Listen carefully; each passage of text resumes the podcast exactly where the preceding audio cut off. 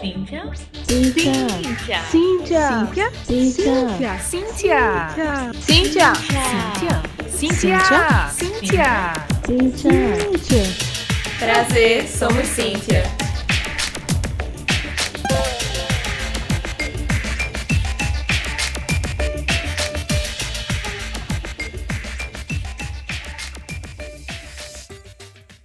Gente, a gente tá fazendo um podcast, não acredito. Tu acredita, Lê? Não mesmo. Nunca me imaginei. Eu já imaginei, mas assim, tirar do papel é, é um desafio, né? Realmente. Mas tá sendo massa, gente, porque esse primeiro eu já tô aqui achando que vai ser maravilhoso. Maravilhoso. A gente teve. Enfim, deixa calma, tô me adiantando. Se você não escutou a gente antes, meu nome é Érica. É, eu sou estudante de doutorado do SIM.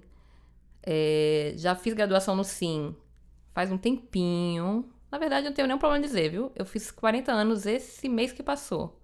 Muito feliz. Pode me dar presente, ainda dá tempo. Não faz nem um mês meu aniversário. Quem quiser mandar parabéns pra mim e presentinhos eu aceito. eu fiz graduação no SIM há um tempão atrás. O SIM era um lugar bem diferente é, do que é hoje. E eu tô amando estar tá no grupo Cíntia, que tá me proporcionando, entre outras coisas, fazer esse podcast, né? Porque assunto não falta, gente, pra gente falar com vocês. É, eu já morei em vários lugares, eu já morei em Caruaru, eu já morei no Rio de Janeiro, eu já me mudei umas 25 vezes, inclusive eu aposto que a gente já se mudou mais do que eu, dentro da mesma cidade, né? Não só de uma cidade para outra. É, e quando eu menos espero, tô de novo no mesmo lugar, no Centro de Informática, fazendo doutorado. E o que me trouxe de volta para o doutorado foi a vontade de estudar melhor, estudar pela perspectiva da tecnologia. O que danado acontece com a gente que a gente não consegue estar nas áreas de tecnologia, né? Porque somos tão poucas. Porque ainda é tão difícil, mesmo em 2019. É, tem muito estudo na área de humanas e eu quero trazer um pouco desses estudos para a visão de quem é da área de exatas, para quem é da área de computação e, na verdade, entender como é que a gente muda. Porque o que me interessa muito é como é que a gente muda essa situação. É isso que eu pretendo estudar nesse doutorado e o Cíntia vai me ajudar muito, já está me ajudando muito, né? O Cíntia, as mulheres do Cíntia. E é mais ou menos isso para você saber mais ou menos quem eu sou. Fala aí, Ale. Oi, gente. Para quem não lembra ou não ouviu o nosso trailer de abertura, e eu sugeriria você ouvir porque só são cinco minutinhos. Eu me chamo Alessandra Aleluia, eu tenho 23 anos e sou de Maceió, Alagoas. Além de cientista da computação, formada pela UFAL, eu sou bailarina e ex-integrante da Ciel Gibor, da Academia de Balé Salma Pimentel. Hum. Eu fiz balé clássico durante oito anos. Eu dei uma pausa esse ano porque vim morar em Recife. E ainda estou me adaptando a essa rotina do mestrado, procurando um local para poder fazer e tal. Atualmente eu estou fazendo parte do Mustique, que é um grupo de pesquisa do SIM, que ele é voltado para a junção de arte e tecnologia e é maravilhoso. Realmente era o que eu estava esperando de um grupo de pesquisa que pesquisasse essa temática. Nele, eu estou fazendo pesquisas voltadas para a área da dança, mais especificamente do balé clássico, em como eu posso utilizar a tecnologia para melhorar esses processos de aprendizagem e ensino do balé, tornando ele mais democrático e menos elitizado, porque a gente sabe que na arte em geral temos um problema aí muito grande de para quem que a arte está sendo feita e quem está consumindo essa arte. Então, nesse primeiro episódio, se você não escutou lá no nosso trailer, tá vendo que a gente tá fazendo propaganda, né, gente? É cinco minutinhos, escuta lá. É bem rápido para escutar. É, é, a gente vai falar sobre quem danada é Cíntia, né? Se você ainda não sabe, vai descobrir tudo sobre Cíntia. Inclusive, eu descobri várias coisas nessa, nesse episódio que eu não sabia.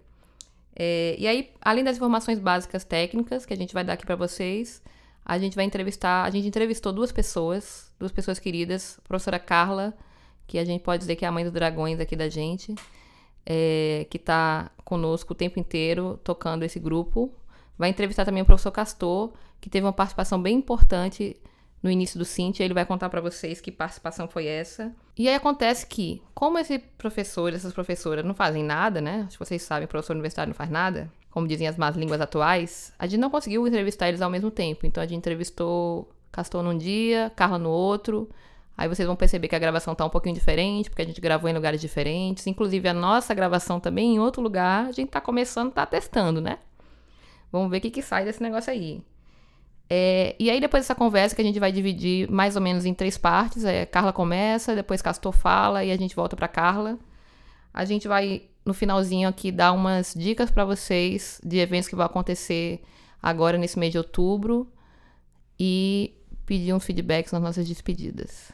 Cíntia, gente, não é uma pessoa. Na verdade, significa Ciência e Tecnologia da Informação com Elas.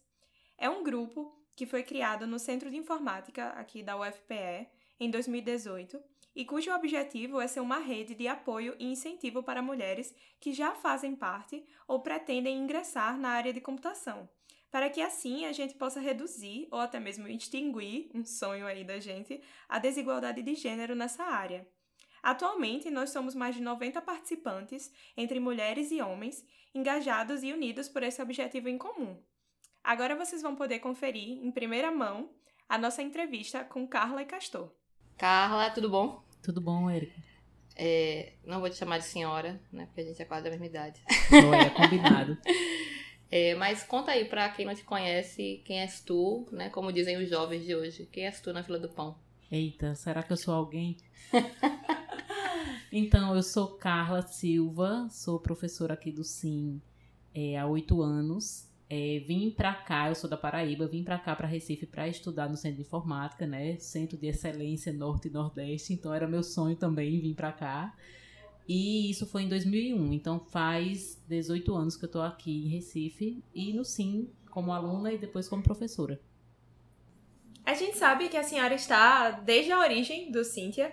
E como a gente falou resumidamente no início desse episódio, o primeiro encontro foi uma reunião meio que para entender o contexto e depois que surgiu o grupo. Poderia dar mais detalhes sobre isso? Qual foi esse contexto inicial? O que foi que rolou? Como que esse primeiro encontro evoluiu para a formalização do grupo? É, então, Ali, depois do e-mail do professor Castor, né, recrutando todas as professoras para falar sobre a demanda que havia, uma demanda já reprimida e já percebida por algumas professoras, né, de que as meninas se sentiam um pouco isoladas aqui, até pelo número pequeno né, de, de mulheres aqui no Centro de Informática, a gente é, decidiu fazer uma reunião para entender o contexto das meninas, quais eram as demandas individuais que elas tinham, né?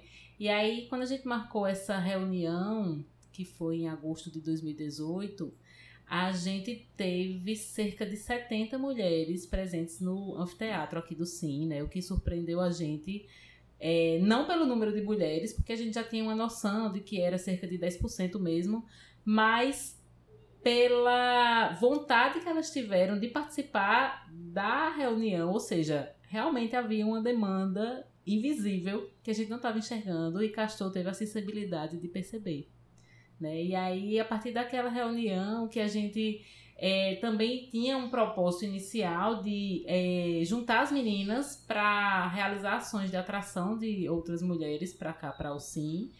Mas o que a gente se deparou foi que muitas daquelas meninas elas estavam sofrendo por ser minoria aqui no SIM. Né? Então, assim, a gente se deparou com um cenário de sofrimento mesmo das meninas, de algumas delas, né? no sentido de que elas às vezes desistiam de cursar uma disciplina por ser a única menina da turma, né? Sofriam preconceito quando formavam grupos de projetos, né? Geralmente colocavam as meninas para fazer a documentação do projeto, enfim, duvidavam da capacidade das meninas como programadora, como projetista de sistemas. Enfim, aí a gente viu que essas meninas estavam numa situação de sofrimento, né, que é, para a gente como docente e muitas de nós é, não viveram esse problema, né, desse preconceito, né, desse sofrimento durante a graduação, a gente é, viu que o que a gente precisava trabalhar também era fortalecer essas meninas dentro do curso, né? Além de atrair mais meninas, mas fortalecer aquelas meninas que já estavam no curso. Primeiramente, seja muito bem-vindo, professor Castor. Muito obrigada por estar aqui conosco. Por favor, se apresente e conte-nos um pouquinho sobre o senhor. Uh, eu sou Fernando Castor, eu sou professor do SIM desde dezembro de 2008. É, é isso, eu gosto muito aqui. É, como é que vocês perceberam, essa, você na verdade, percebeu essa necessidade é, aqui no Centro de Informática da gente ter um grupo de apoio feminino? O que nos foi contado é que você contribuiu para esse início do Cíntia. Então, é, o que você percebeu? Você já conhecia algum grupo? Você teve alguma inspiração? Eu não pensei em grupo nenhum, eu não tinha a menor ideia do que fazer. É, a única coisa que eu fiz foi é, levantar um problema que eu percebia. Porque eu fui coordenador de graduação de ciência da computação durante dois anos e por ser coordenador de graduação e ter contato com os alunos e alunas desde o início do curso, é, muitas pessoas vêm falar comigo, né? muitas vezes porque tem problemas. E a coisa que eu notei foi, a gente tem uma desproporção absurda entre meninos e meninas, tem muito mais meninos do que meninas, né? É uma turma que tem muita menina, tem 20% de menina. É, mas na minha estimativa bastante grosseira e informal, o número de pessoas, é, de meninas e meninos que vêm falar comigo era mais ou menos parecido, um número absoluto. Aí, caramba, tem alguma coisa errada. Como assim, vem? A gente tem muito menos menina e um número parecido de meninos vem falar comigo. Tem uma coisa estranha. Então foi daí que eu achei que tinham, tínhamos um problema. E esse tipo de problema era similar também? Os mesmos tipos de problemas eram trazidos ou você notou diferença de fato? Ah, alguns sim, outros não, digamos. É, eu não quero entrar em detalhes do, do que eram os problemas, Sim. mas assim, é, você tanto tinha questões é, acadêmicas mesmo, a pessoa não gostou do curso, não está se sentindo bem, é, questões pessoais que existiam nos dois casos também, sei lá, a pessoa está com depressão, está tá triste, está com problema em casa. E às vezes a natureza do problema, digamos, é, é específica de gênero. Certo. Certo? E aí nesse ponto tem diferença. Mas eu prefiro não entrar em detalhes sobre isso. Ok. Então, o grupo já tem um ano de existência aqui no Centro de Informática. O senhor percebeu algum impacto entre os professores homens daqui do SIM após a criação desse grupo? Olha, é, concretamente as pessoas falam sobre isso. Já é alguma coisa, porque não se falava sobre isso antes. É, então eu considero que isso já é uma vitória. É, criou, putz, em inglês falam raise awareness, é, Um burburinho. É um burburinho, uma- percepção de que existe um problema e existe uma ah, algo, é, um- uma instância a que as pessoas, as meninas podem meio que recorrer, não no sentido legal, obviamente, mas é, podem ir atrás de apoio nisso.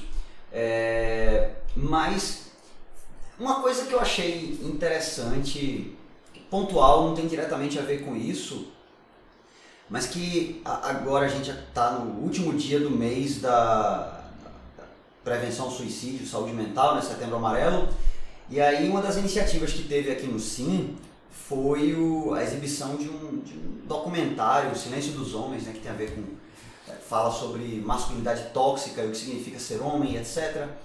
E eu não sei se tem a ver com isso ou não, mas eu, eu tenho a sensação de que tem pelo menos alguma relação é, eu notei que tinha pelo menos uns 5 ou 6 professores lá. Sinceramente, eu esperava que só tivesse eu. então, porque me chamaram. Então, assim, eu acho que isso é, é alguma coisa.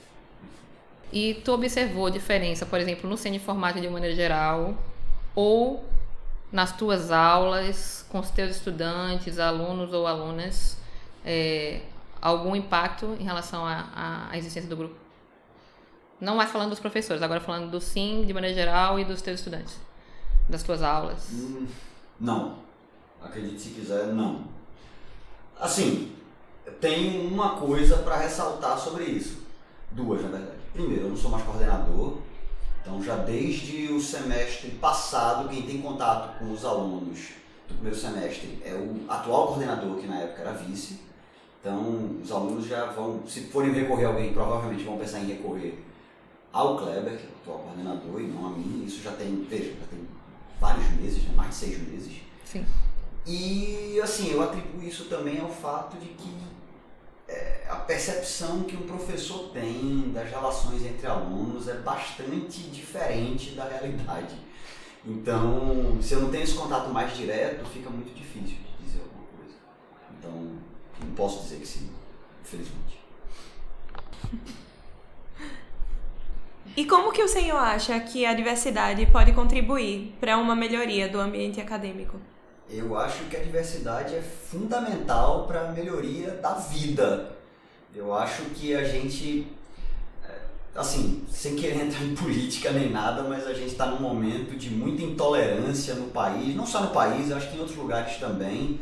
É, um momento de radicalização, isso é uma coisa que muita gente já falou, então é, e isso tem muito a ver com as pessoas não saberem lidar com diversidade. As pessoas não sabem lidar com opinião diferente, com visão de mundo diferente, com orientação diferente, com quase nada diferente. Se está fora daquele, daquele limitezinho de coisinhas levemente diferentes que eu cresci sabendo que são aceitáveis, não são tão diferentes assim, né? Então é demais já. Então eu acho extremamente importante. E assim, olhando mais para o lado acadêmico mesmo e menos social, diferença, pluralidade é importante, né? Isso não é um, um, bordão, não é só uma coisa que a gente fala bonito para convencer os outros de que a gente é mais progressista ou não. Diversidade de ideias é importante, né? Às vezes a gente está muito fechado em uma coisa só. Eu, já me vi nessa situação em pesquisa mesmo, muitas vezes, de pensar, meu Deus, isso é a melhor ideia que eu já tive na minha vida. E alguém chega e diz, mas e isso? Aí você fica daquele jeito, caramba, como é que eu não pensei nisso? Pois é, eu não pensei nisso. Eu precisei de uma visão diferente para poder pensar nisso. Então, eu acho fundamental. É, qual tipo de ação é, que você acha que a gente poderia fazer como Cíntia para atrair os homens do centro de informática para essa conversa que a gente tá ou para discussões? E como você acha que o que você acha que seria o papel dos homens nessa história? Eles teriam papel, não teriam e qual seria? Sobre iniciativas para sobre iniciativas para trazer os homens, admito que nunca pensei sobre isso. É, é, muito difícil porque tem uma barreira cultural que é, não é facilmente transponível. É, as pessoas crescem com certos valores, elas aprendem que o jeito certo de de viver, de fazer as coisas e de lidar com, com as meninas é, é um, ou é um conjunto restrito, e chegar para essas pessoas e dizer, ó, oh, não, não, isso que você aprendeu grande parte da vida é furadão, é errado. Errado talvez seja muito forte, não sei, mas não faz mal às pessoas. Assim, é difícil. Eu digo por experiência própria. Eu, eu cresci com uma série de valores que todo dia eu fico tentando contornar. Tem coisa que não vem naturalmente para mim. Eu não aprendi assim. Eu tenho que me monitorar. E o que, que te fez mudar? Tu consegue pensar em um exemplo que te ajudou? Talvez tudo ah. seja muita coisa, mas dá um exemplo de coisa que fez você pensar diferente. Eu sou casado com uma mulher maravilhosa. Então ela me faz querer ser uma pessoa melhor todo dia. Todo santo dia. É... E eu aprendo muitas coisas com ela. Não vou dizer que é só isso. Você tem que querer melhorar. Você pode ser casado com a melhor pessoa do mundo e, e ficar na mesma. Mas, assim, eu quero melhorar e eu tenho muitos subsídios para tentar melhorar. Então, se eu tivesse que apontar uma coisa apenas, eu diria que é isso. É, eu esqueci a outra parte da pergunta. A outra parte era se você acha que os homens é, precisam participar dessa conversa e como. Ou eles pelo menos você acha que eles têm que participar. Tem que participar, não tem nenhuma dúvida de que eles têm que participar.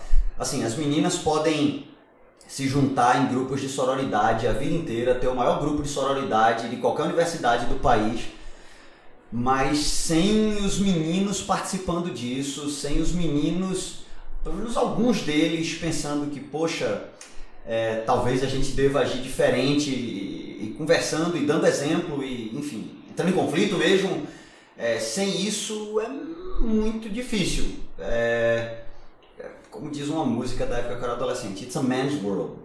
E isso não necessariamente é uma coisa boa, mas é, infelizmente. Então, professor Castor, o senhor gostaria de passar alguma mensagem para quem está ouvindo o nosso podcast? Uh, assim, quando, quando eu. Mais de um ano atrás agora, não parece tanto tempo. Quando eu senti assim, esse problema, quando é, assim, se materializou, uma coisa intuitiva, mas que se formou na minha cabeça e eu fiquei preocupado. Aí o que eu resolvi fazer foi mandar um e-mail para todas as minhas colegas professoras aqui do SIM. Eu saí olhando lá o diretório de, de professores do SIM, tem professor pra caramba.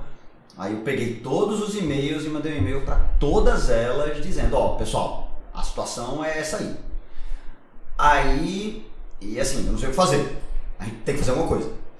É... Aí a Carla, depois de uma ou duas trocas de mensagem, falou que ia levar isso adiante né? E eu fiquei muito feliz com isso e aí eu disse pra ela, ó, Carla, massa. Aí ela, ela inclusive marcou já a primeira reunião, etc, né? Conclamou o pessoal aí. E aí eu disse a ela, massa, para essa primeira reunião eu até vou. Mas esse negócio tem que começar com as meninas. Certo? Não dá pra. Eu não vou ficar indo lá me metendo, não. Eu vou nessa e não vou mais. Mas agora a gente já tá com um ano. E eu acho que agora os meninos têm que ir. Eu acho que agora os meninos têm que entrar nessa, porque as meninas juntas é uma coisa que é, forma uma rede de apoio, vai ajudar bastante é, é, se alguém tiver com problema, ou se não tiver mesmo, mas quiser é, é, sentir companheirismo, assim, porque tem coisa que a gente só fala com gente é, do nosso gênero, digamos. mas dito isso, eu acho que agora os meninos têm que se envolver para essa iniciativa crescer mais e ser mais efetiva, eu acho que os meninos têm que se envolver. Porque eu não vou dizer que os problemas todos dos meninos, isso é, é meio reducionista. Mas tem muito problema que tem a ver com como os meninos enxergam o mundo e como eles agem.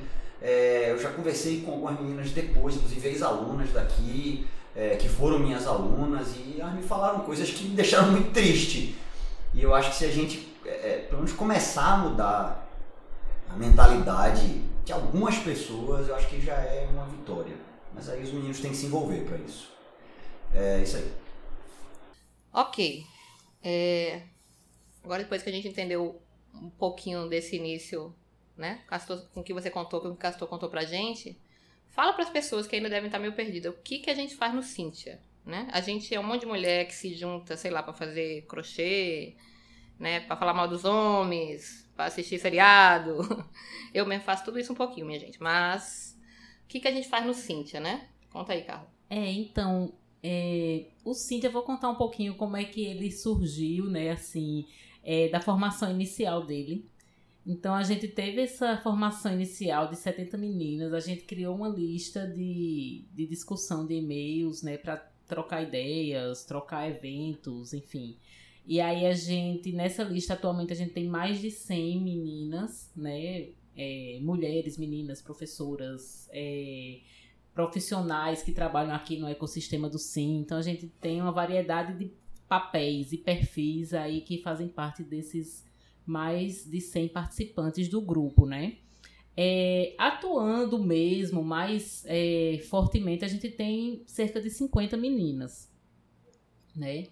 E aí, essas meninas é que sustentam o grupo, né? Então, graças a elas que a gente conseguiu fazer algumas das ações que né, a gente já tem no nosso histórico e que a gente pretende é, repetir, replicar, continuar né? Então a gente já fez ações para atrair as meninas é, para o curso de computação, né? meninas do segundo grau. Esse ano a gente é, teve logo no começo do ano, em fevereiro, né, uma ação junto com você, não foi, Érica? Que foi o, uma, a primeira edição do programa Essa Menina junto ao Cíntia, eu acho que foi em meados de fevereiro, se eu não me engano. Dia da Mulher. Foi do Dia da Mulher, foi a edição Dia da Mulher, verdade. Foi bem no início né? Foi. E aí a gente, né, já começou o ano com essa edição que foi bem sucedida, né? E aí também é, abriu a mente da gente para pensar em outras ações, né? Então, junto com o programa Essa Menina, a gente fez três edições esse ano, que foram todas bem sucedidas aqui no sábado, foi bem legal. É, e aí, só lembrando né, que o programa Essa Menina ensina o desenvolvimento de aplicativos né, para meninas do segundo grau, exatamente para que essas meninas elas conheçam um pouco mais de computação e, quem sabe, sigam a carreira né, de computação. Depois. Carla, como eu fiz segundo grau, mas é ensino médio agora, hein? É, não fala segundo grau mais não. Ou de Pelo menos não foi científico, né? É, é, é, é científico, é verdade. Tô bem então. É, e aí, depois né, dessas edições com o programa Essa Menina, teve o Hack Girl, que foi em junho, né? Então, duas meninas do grupo idealizaram e realizaram o Hack Girl, né? Junto com outras meninas também que colaboraram, outras meninas do grupo. Então, o Hack Girl é um, foi um hackathon de maioria feminina, né? Que tinha grupos formados por quatro mulheres e um homem só exatamente para chamar a atenção dos homens que participaram do hackathon sobre como é ser minoria, né? Então isso foi interessante para eles, né? Se você olhar hackathons recentes, né? Quer dizer, qualquer hackathon, na verdade. Olha aí, procurei no Google. Você vai ver que os grupos são de homens e quando tem mulher é uma, duas no máximo. Isso, que já são aquelas que já estão acostumadas a participar de hackathons e aí, né, não se sentem intimidadas. Mas a grande maioria das meninas que vão participar a primeira vez de um hackathon, elas se sentem intimidadas e muitas vezes desistem. Então, é por isso que é, as meninas, né, Natália e Lavínia, que idealizaram o hackathon, elas pensaram, não, vamos fazer um hackathon de maioria feminina para que essas meninas que nunca participaram se sintam mais encorajadas a tentar, né? É toda aquela questão, né, das crenças que muitas mulheres têm de ah, não sou capaz, ah, e se eu fizer feio? E aí quando você está num ambiente onde você é maioria, você se sente mais encorajada a superar seus próprios desafios, né? Então, nesse sentido, também foi um sucesso, mais de 200 inscrições, se eu não me engano, ou seleção para participação, né? Porque a demanda foi muito grande realmente. E aí, no fim, também foi bem sucedido. Ano que vem já vai ter a segunda edição. As meninas já, já estão planejando a segunda edição do Hack Girl. Pronto. E aí, quando foi no mês de junho, a gente estava todo mundo muito relaxado, só que não. A gente estava planejando o workshop de Python, de programação em Python, para as meninas de escolas públicas do Recife. Então, uma equipe né, que estava sendo liderada por Ale e por China né, é, idealizaram o conteúdo que a gente ia cobrir no workshop, né, criaram todo o material é, para para as aulas, né, para os exercícios, para as dinâmicas. Então a gente teve no mês de agosto quatro sábados, né, repletos de atividades aqui no Sim, com a escola Erem de Pernambuco, que fica aqui perto do Clube da Sudene, na cidade universitária. E também foi um sucesso. 30 meninas, é, a UFPE forneceu ônibus pra gente buscar e levar. A gente conseguiu é, patrocínio também para o Coffee Break. O Sim deu todo o apoio de infraestrutura, impressão de apostila. Então a gente, assim, foi bem sucedido mesmo o primeiro workshop. A gente quer fazer mais. No momento não é possível porque tá todo mundo super atarefado com o meio do semestre, mas a gente tá já pensando quando vai fazer o segundo workshop. E o workshop não só foi interessante em termos de infraestrutura do evento em si, mas a mudança da mentalidade que a gente pôde perceber delas, das participantes, de como elas entraram e depois como elas saíram depois de quatro sábados com a gente, a mudança de qual a perspectiva que elas tinham para a vida delas, o que elas queriam fazer, como elas se viam no futuro, de poder dar o exemplo, elas poderem ver uma realidade diferente da que elas estão acostumadas. Foi, verdade, verdade. Assim, incrível. Foi, foi uma transformação mesmo, assim, a gente é, fez até uma pesquisa, não foi no início, elas responderam um questionário sobre algumas perspectivas que elas tinham para a vida delas e depois no final do curso elas responderam o questionário novamente e a gente viu assim uma mudança radical de postura, de sonhos que elas queriam seguir, que elas agora se viam capazes de seguir, né? Então foi muito bacana mesmo ver o impacto assim que a gente, que esse workshop teve é, no modo de pensar dessas meninas, né? No que elas podem alcançar no futuro como adultos, profissionais, enfim, o que elas quiserem ser. Né? Foi bem bacana. E agora em outubro, né, a gente vai fazer novamente o Outubro Rosa do Cíntia, né, que já teve no ano passado. A gente trouxe ano passado é, profissionais da indústria local, é, alunas e ex-alunas aqui do SIM, para falar um pouquinho sobre sua experiência como profissional, né, como estudante em formação. E aí a troca de ideias foi bem legal, né? A gente teve inclusive presença masculina que foi bem, bem, digamos assim, inesperada quando a gente chegou ali na sala e viu três meninos num grupo de 20, 25 pessoas, a gente achou fantástico. Porque é muito importante também que haja a sensibilização dos homens para a questão feminina, para a questão feminista, para a questão de inclusão das mulheres em determinados espaços que são dominados por homens, né? Então, assim, a gente. É, acho que a gente até constrangeu um pouquinho eles, porque eles foram tão comemorados lá dentro, como sendo até disseminadores da ideia. e foi bem legal, né? Esse ano a gente teve em agosto, quase que eu esqueci, né? O aniversário de um ano do Cíntia, que também foi um evento bem bacana agora em agosto. Que foi. É, a gente teve a participação de é, Natália, do Minas, do Porto Digital, né? Raquel Saraiva, do Hiperrec. É, teve representante do Mercode. Teve representante de quem mais, minha gente? Help. Sim, da Únicas, da Unicap, né? Então a gente teve uma troca de ideias, né, com essa mesa que estava mediada por Silvinha Matos. E também a gente teve a apresentação dos trabalhos acadêmicos realizados na temática de computação e gênero, né? Teve apresentação bem breve, mas é, da temática do mestrado de Cláudia Ferraz, né, que foi orientada por Kiev.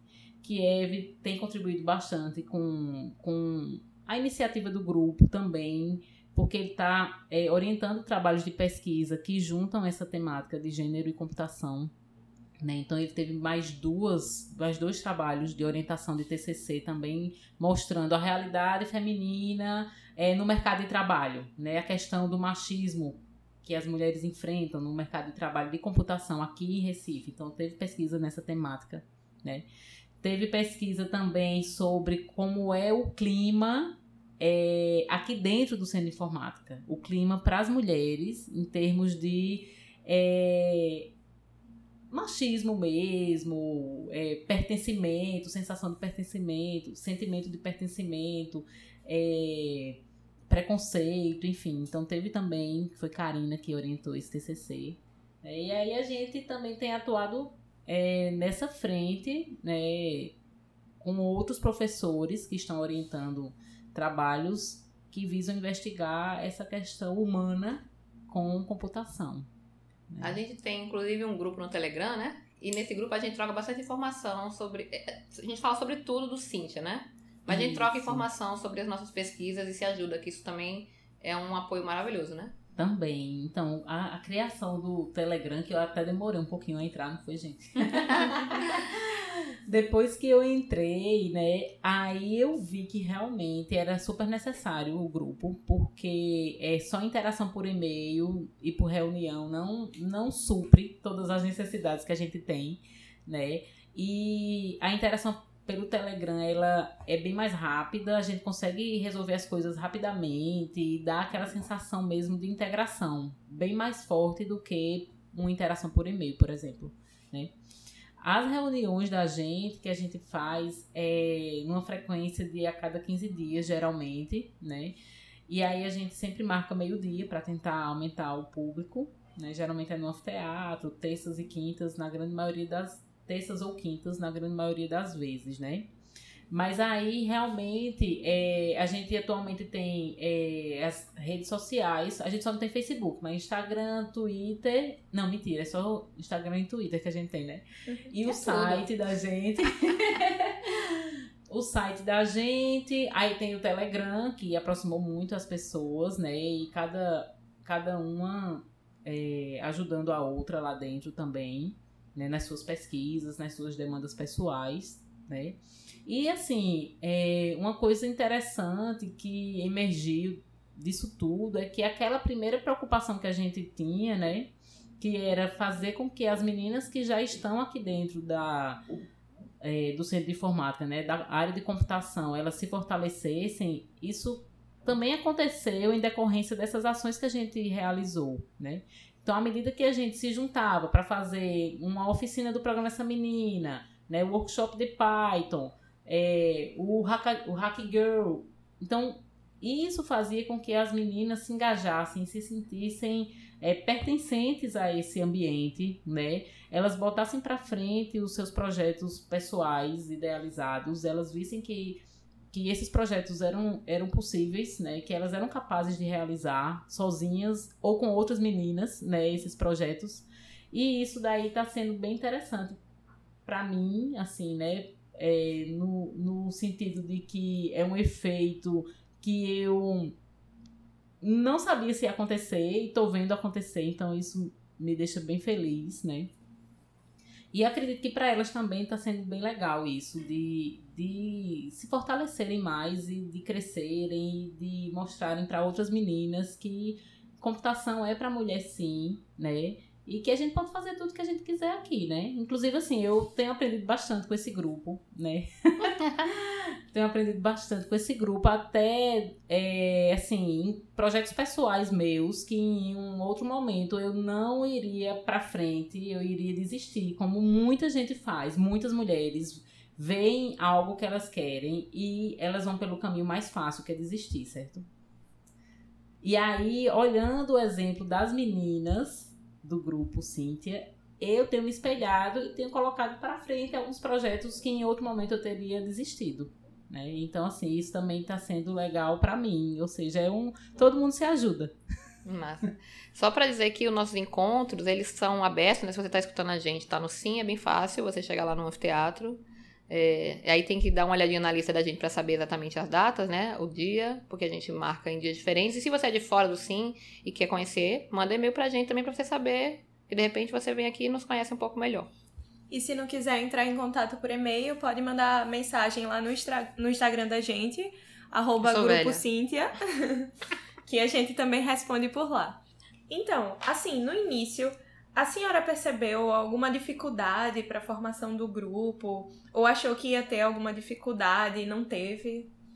Eita, essa pergunta é bem interessante. Assim, a gente aqui, as mulheres, algumas mulheres já tinham esse pensamento, essa vontade de fazer um grupo, entendeu? Só que aí a gente sempre postergava, não, sempre tentava encontrar o momento ideal.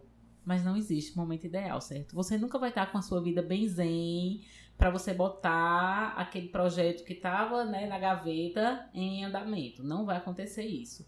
E foi exatamente o que aconteceu quando o Castor mandou o e-mail para as professoras. Quando o Castor mandou o e-mail, eu senti, não sei se vocês já viram esse meme que é o Pedala Robinho, certo? Pedala Robinho. Então, para mim, quando o Castor mandou aquele e-mail, foi o Pedala Robinho. Eu digo, minha gente, não dá para postergar mais esse projeto. Alguém tem que pegar na mão desse projeto e levar. Aí foi o que eu fiz.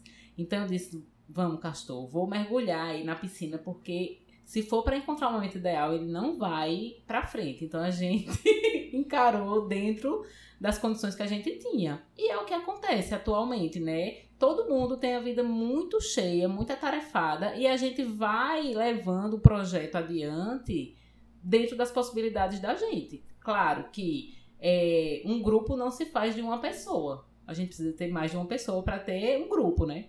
Então a gente é, tem que ter como base de fortalecimento a participação de todo mundo. Senão, realmente vai implodir o, grupo. O grupo vai deixar de acontecer, né? Vai deixar de existir. Então, assim, desafios a gente sempre vai ter, né? Aquela história. É, eu estava até falando com minha aluna que dentro do, do, da área de engenharia de software, que é minha, a minha área, né? Eu estou chegando à conclusão que realmente o grande problema da área de engenharia de software são as pessoas. Porque a gente tem tudo bonitinho, tem os processos, tem os modelos. Se todo mundo seguir tudo certo, ninguém vai ter problema para nada. Mas vem o componente pessoa, que aí bagunça tudo e aí é uma variável realmente imprevisível. Então, como qualquer projeto, né, a gente tá lidando com pessoas. E aí a gente tem que lidar com pessoas. A gente tem que lidar com a gente mesmo, com eh, quando você lida com pessoas, você tá se descobrindo também. Então, assim, é um aprendizado contínuo e mútuo. Todo mundo está ali interagindo, se descobrindo, é, percebendo desafios pessoais ou do grupo que tem que ser superados, né? Então é um exercício ótimo, né? Convido todo mundo a participar do grupo. Porque realmente você vai ter assim várias vantagens, vários benefícios, né, de evolução como pessoa, evolução como profissional, né?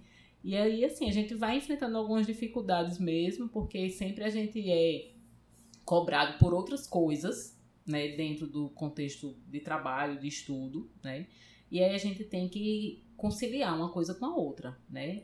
É, claro que em determinados momentos você vai ter que priorizar aquela prova, aquele projeto, aquele artigo que você tem que escrever, né? Mas quando você tiver uma folguinha, volta para contribuir para o grupo. Então é isso que eu sempre falo para as meninas, que às vezes algumas meninas elas é, se sentem assim super culpadas porque começaram contribuindo e depois se ausentaram um pouco mais, aí ficam com vergonha de voltar. Eu digo não, minha gente, a uhum. gente tem que trabalhar nesse esquema de contribuição. A gente precisa de contribuição. Em algum momento, você em algum momento está precisando se ausentar, beleza, a gente segura as contas com as outras meninas, mas depois a gente precisa de você sim, volte, quando puder, volte, pra gente botar para frente mais projetos.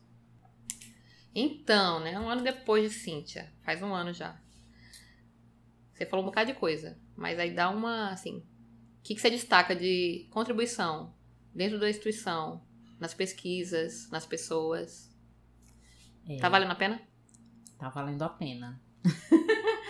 assim, é, da perspectiva pessoal, certo? Então, assim, eu notei que é, houve uma mudança de sensibilidade minha em relação ao tema, certo? Então, para mim, há um ano atrás, talvez eu não enxergasse muitas coisas que agora eu tô com uma, uma visão mais sensível, né? Um modo de enxergar que percebe com mais facilidade as nuances, né, da participação feminina na área de computação. Então, há um ano atrás, muito provavelmente, eu não ia estar enxergando várias coisas que eu consigo enxergar hoje né?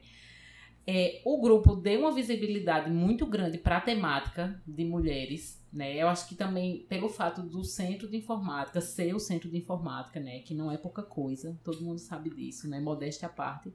Mas o, o centro de informática ter criado o grupo é, também inspirou outras instituições a criarem o grupo, ou seja, chamou a atenção para a temática, para fora da UFPE, né?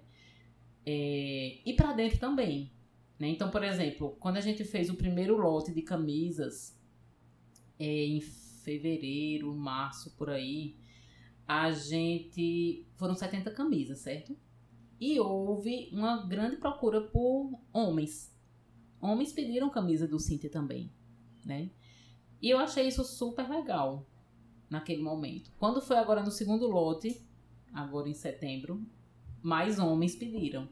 E tinham homens que tinham pedido também para suas filhas, certo? Então, assim, isso mostra que a criação do grupo né, tá chamando atenção para a temática, para a necessidade de mulher, mulher profissional, mulher é, independente, mulher autônoma, mulher é, ocupando os mesmos espaços que os homens, não só em computação, mas em qualquer área. Né? Então acho que isso foi como um farol que ligou e aí agora todo mundo enxergando. Né? Então acho que essa foi a principal contribuição do ponto de vista de é, social mesmo, né?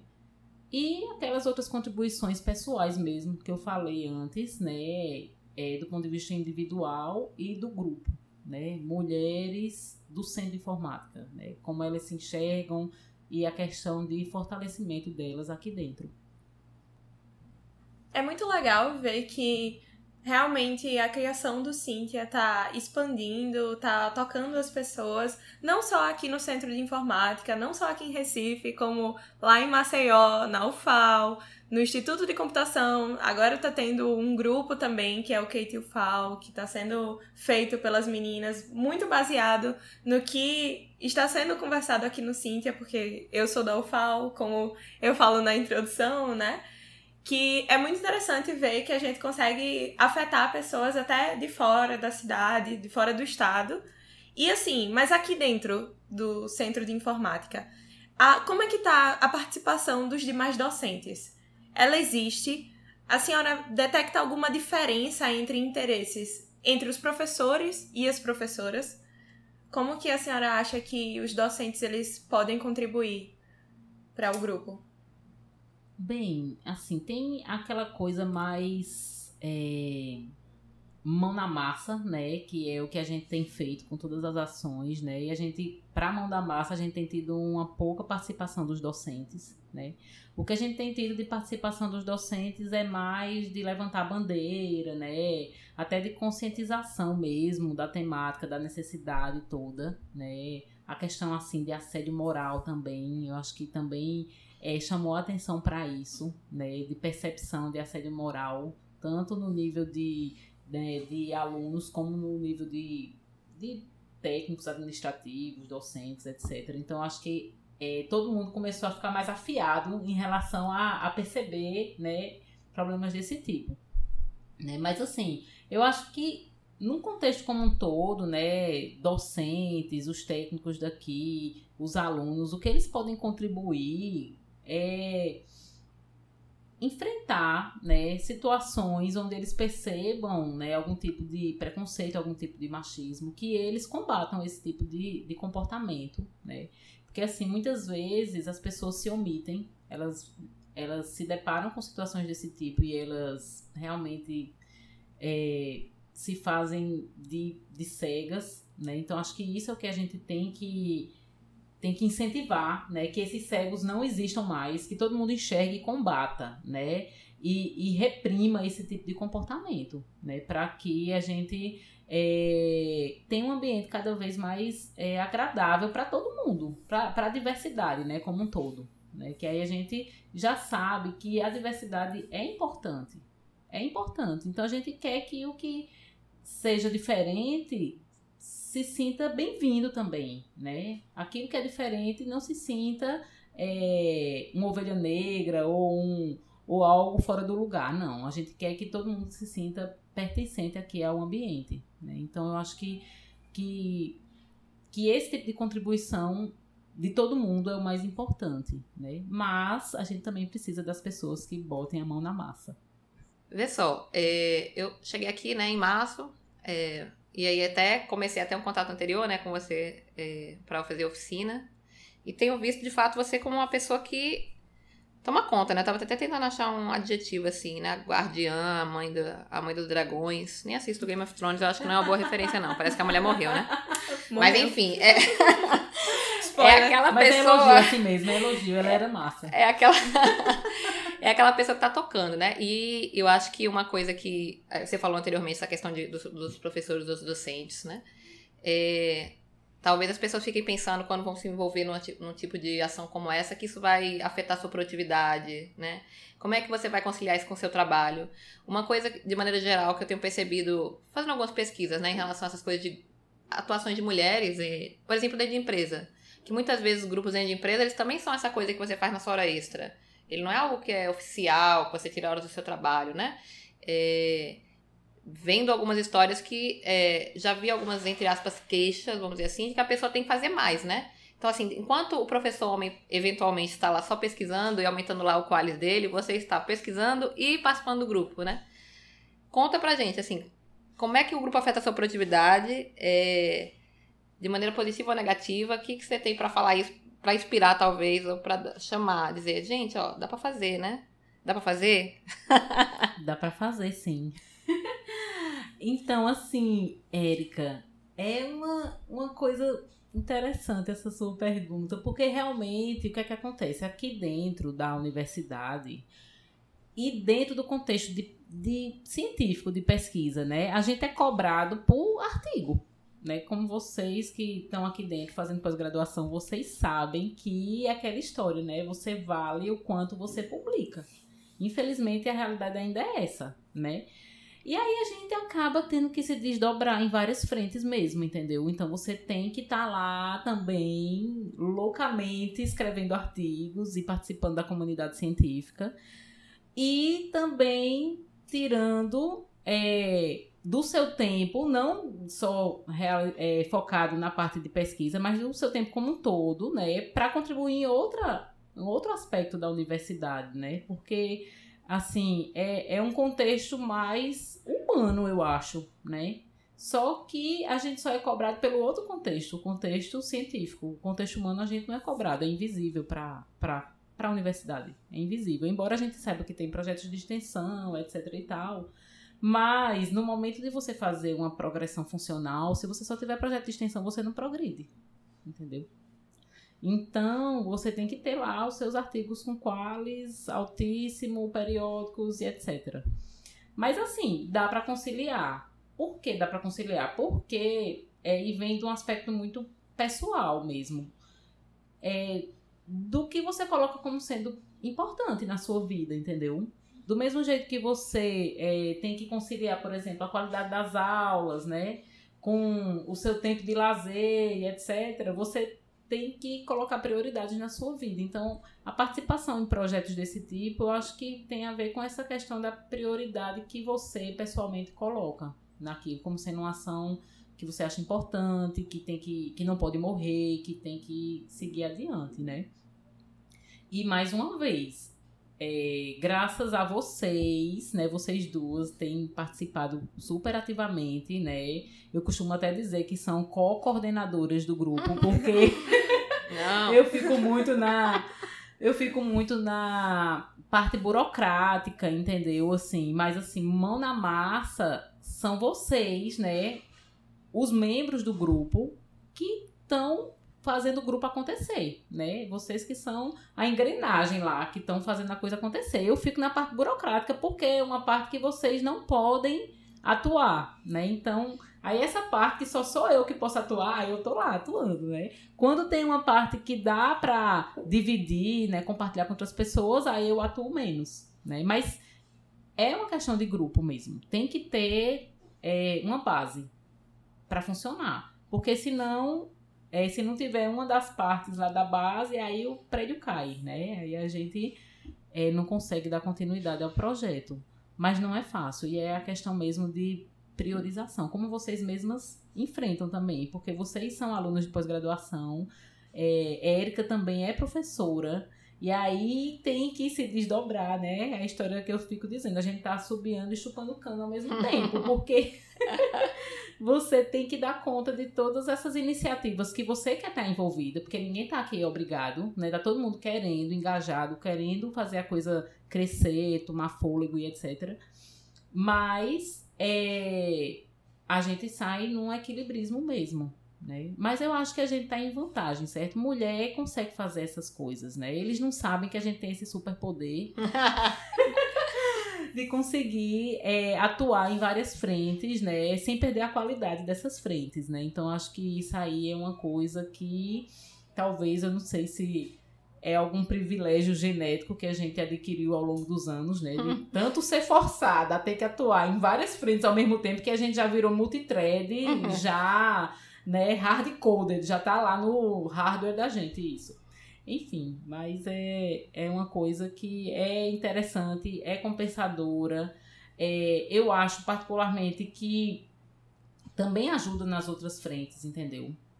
Por exemplo, como eu falei para você, né, que a minha visão é, mudou muito ao longo desse último ano. Aí, semana passada eu fui para o congresso de engenharia de software brasileiro, né, de engenharia de software. E aí, o que é que aconteceu, gente? Eu estava lá numa reunião do Comitê Especial de Engenharia de Software. Aí eu estava olhando o número de mulheres. Pouquíssimo. A gente nunca mais para de enxergar isso. É horrível. É, é, é horrível. Então você vê assim, aí você vê que, por exemplo, é, montaram o, os coordenadores do, da edição do ano que vem e você foi convidado para participar. E aí você vê que só tem você e outra menina lá. E dentro de um grupo, digamos, de 10, 12 pessoas, entendeu? E basicamente você e aquela outra menina era 50% das mulheres que estavam lá no comitê, na reunião do, da comissão. Entendeu? Então, assim, aí você vê como é sério isso. É, de você ter a presença feminina nos lugares. para tomar a decisão, né? Para é, ser é, uma representação de mulheres, né? Ser uma representação de mulheres naquele ambiente, né? Então, se você pensasse assim, não, era uma reunião aberta, então todo mundo podia participar. Então, as alunas que estavam lá assistindo, vendo né, uns gatos pingados de mulher lá no meio de um monte de homem. Né? Então, assim, a, a realidade feminina não é fácil, certo? Se havia menos mulheres, é, não é nem só porque tem menos mulheres na área de computação. Tem outros fatores também, certo? Por exemplo, é, vamos supor que você é casada com um colega também de computação e os dois queriam ir para o congresso. Quem é que foi para o congresso e quem ficou em casa? cuidando das crianças. Entendeu? Então, assim, é uma coisa que acontece muito constantemente. Assim, aí a gente vê um casal que tava lá com um filhinho, revezando de uma maneira mais, né, igualitária, digamos assim, né?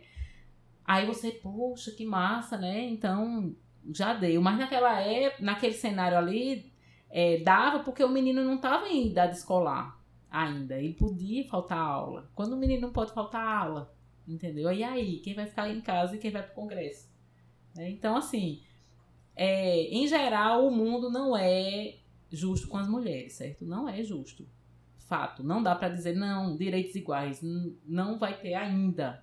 Eu até estava falando com alguém, meu Deus, quem foi? Foi tu, Érica? Não lembro.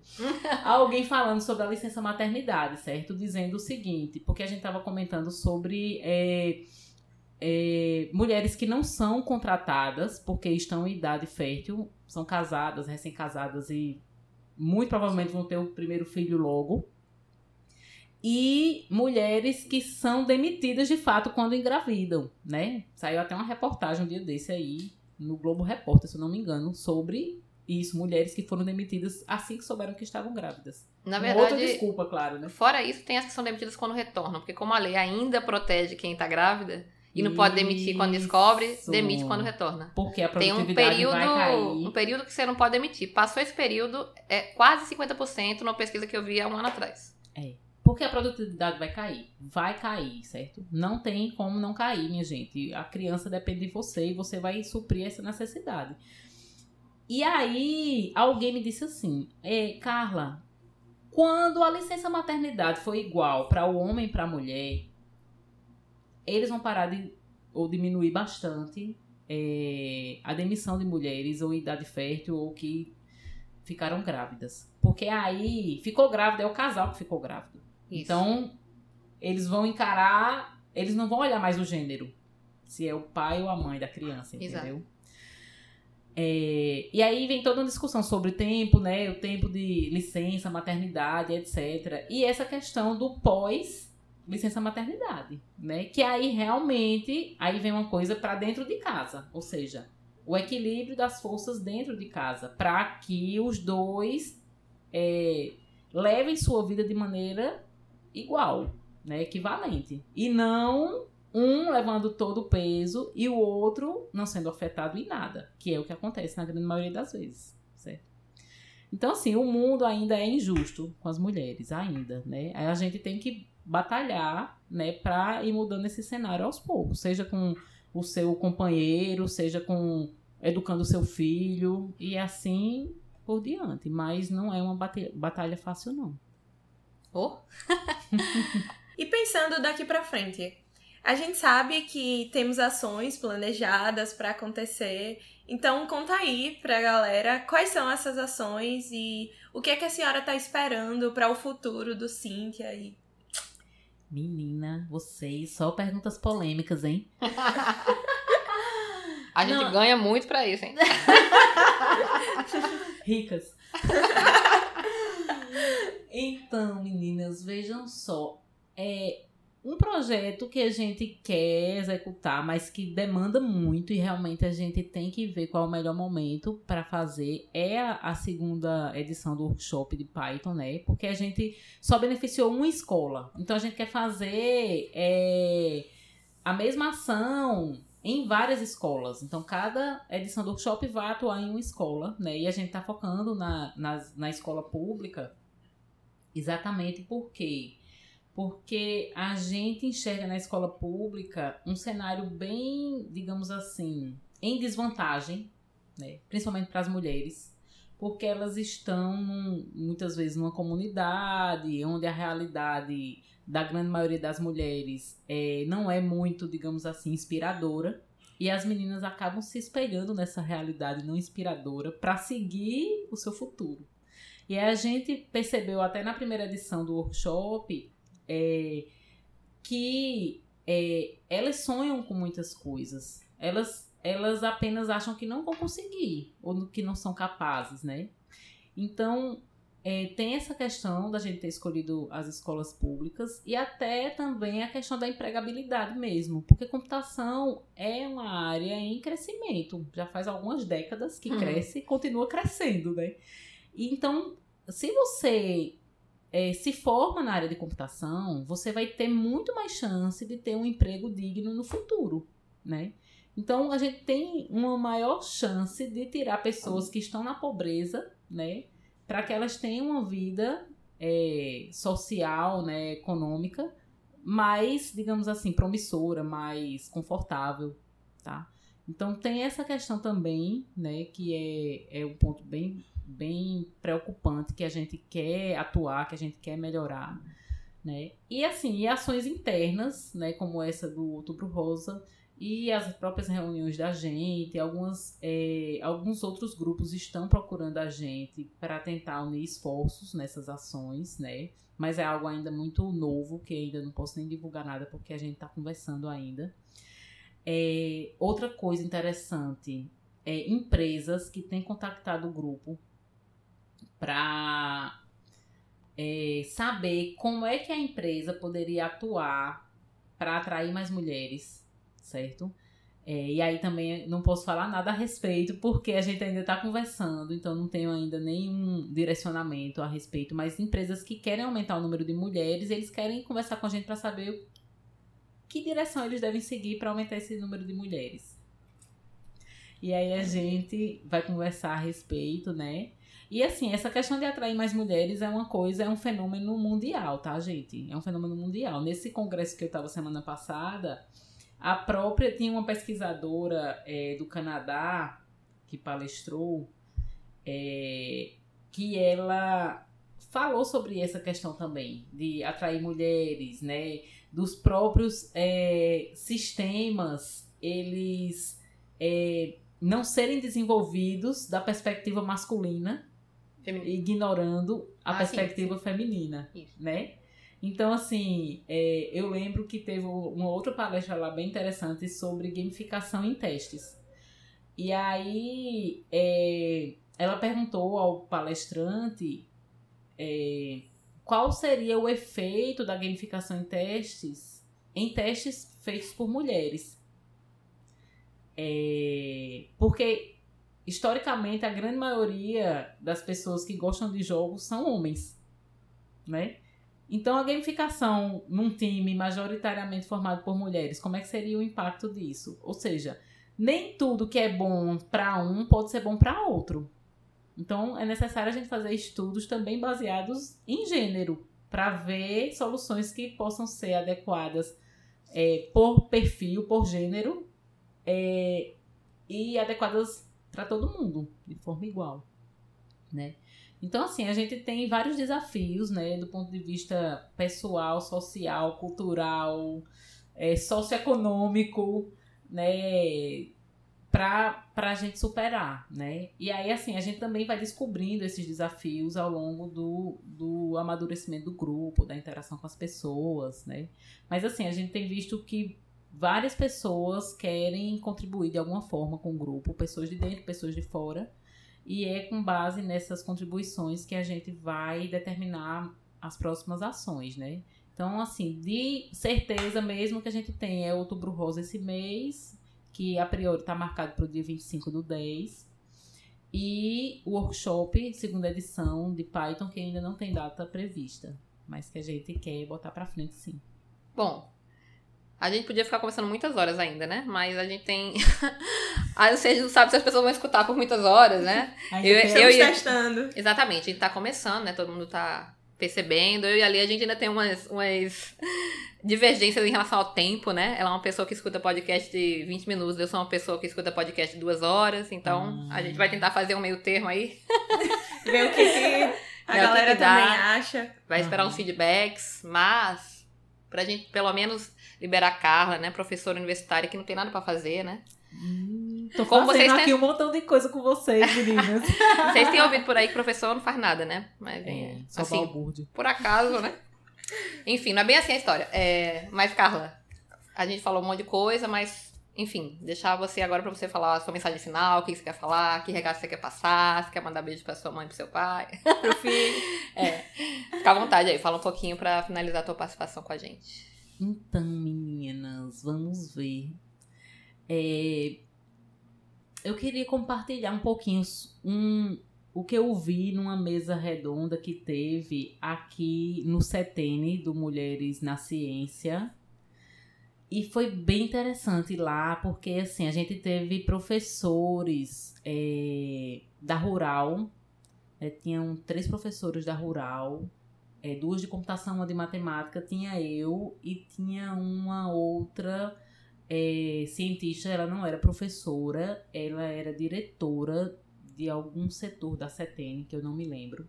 Só que a gente lá tava é, falando para várias meninas de, do ensino médio, certo? Várias meninas. Já evoluí, não foi? Ensino médio.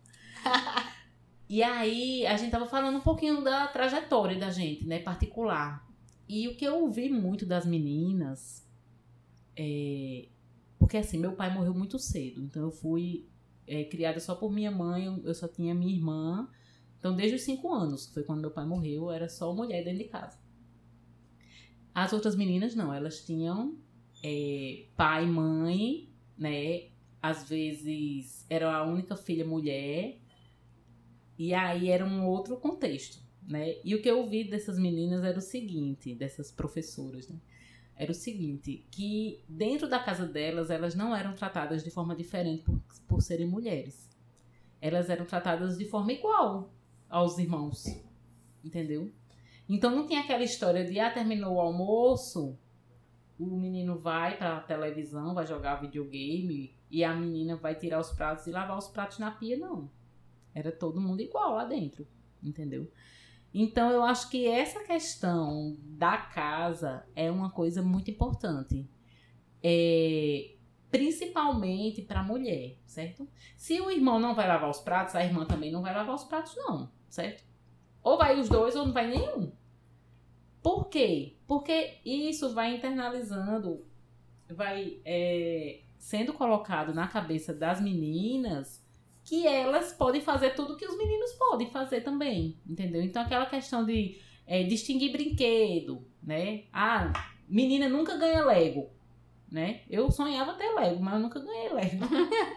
Mas eu ganhei videogame, já foi um grande avanço. Naquela época, década de 80, minha gente, minha mãe chegou com um Atari. Eu, eu tive também. Meu Deus, ah. né? Então eu acho que isso é uma coisa determinante, assim, pra Sim. gente. E era uma casa só de mulheres. Então, assim, massa, né? Então, para mim, aquele mundo computacional era meu também, né? Então, eu acho que essa questão de estereótipo, de tratar homem e mulher diferente desde criança, é o que causa muitos dos problemas que a gente tem atualmente na vida adulta de tratamento diferente de homem e mulher adulto? Então a gente é, tem que prestar atenção nessa, nesses detalhes mesmo. Eu tenho evitado mesmo dar brinquedo, boneca pra menina. Ou eu dou um Lego, ou eu dou um livro. Tô assim, minha gente, radical. Me então, eu, eu, a mensagem que eu queria passar era essa: que a gente passe a ter um, uma visão mais crítica na criação dos nossos filhos, né? É, no tratamento de homens e mulheres, né? Para não haver esse tipo de distinção de, de responsabilidades, homem e mulher. E que a gente persista, porque a gente vai enfrentar muitos, muitas barreiras, desafios e a gente é aquela história do trabalho de formiguinha, todo mundo fazendo um pouquinho para depois conseguir um montão no final. É isso, meninas. Obrigada, viu, Érica e Ale. Obrigada a você. Obrigada. Então, gente, foi ótimo. Espero que vocês tenham gostado. E a gente queria deixar para vocês, primeira coisa aqui, umas noticiazinhas de uns eventos que vão acontecer agora em outubro, aqui em Recife. Essa quinta mesmo, né? Se você está ouvindo a gente na quinta, você já começou o TDC, é, The Developers Conference, que é um evento de três dias que vai acontecer na Universidade Católica. É, são várias trilhas, todas relacionadas à TI. Você pode tanto ir presencialmente fazer sua inscrição, e se você não puder ir presencialmente, você também pode ver as palestras que vão ficar disponíveis gratuitas online no site, tanto durante o evento quanto posteriormente. A gente vai deixar o link na descrição do episódio para você poder acessar e saber mais sobre inscrição, sobre como assistir online. E se puder, apareça, que é um evento bem bacana. E só lembrando que também no dia 25 de outubro desse mês, vamos ter o Outubro Rosa, que Carla comentou brevemente na entrevista dela, às 15 horas, lá no Centro de Informática. O evento é aberto para todo mundo que queira comparecer. Então vocês com certeza estão mais do que convidadas a aparecer por lá. Vamos contar com palestras incríveis e uma mesa redonda com várias mulheres. Bom, para finalizar, gostaríamos de agradecer a você que nos ouviu até agora. Sei que esse episódio não foi tão rapidinho assim. Uhum. Esperamos que você tenha gostado. E não se esqueça de dar o feedback através das nossas redes sociais, o arroba Grupo Cíntia e usando a hashtag Somos Cíntia. Agradecer também mais uma vez a participação de Carla e Castor. Foi muito massa estar com eles e ouvir tudo que eles tiveram para contar pra gente. E lembrar para vocês que nosso podcast é quinzenal. É, já está disponível em praticamente todas as plataformas, Apple, Google, Deezer, Spotify. E se você tiver qualquer dificuldade de escutar, manda mensagem pra gente que a gente ajuda. E se você souber de alguém que tem dificuldade, ajuda também, que o podcast é uma ótima maneira da gente divulgar a ciência, aproximar as pessoas e melhorar as conversas e as discussões. Então a gente encontra vocês dia 24 às 18 horas. Tchau, tchau. Tchau, tchau. Cheiro.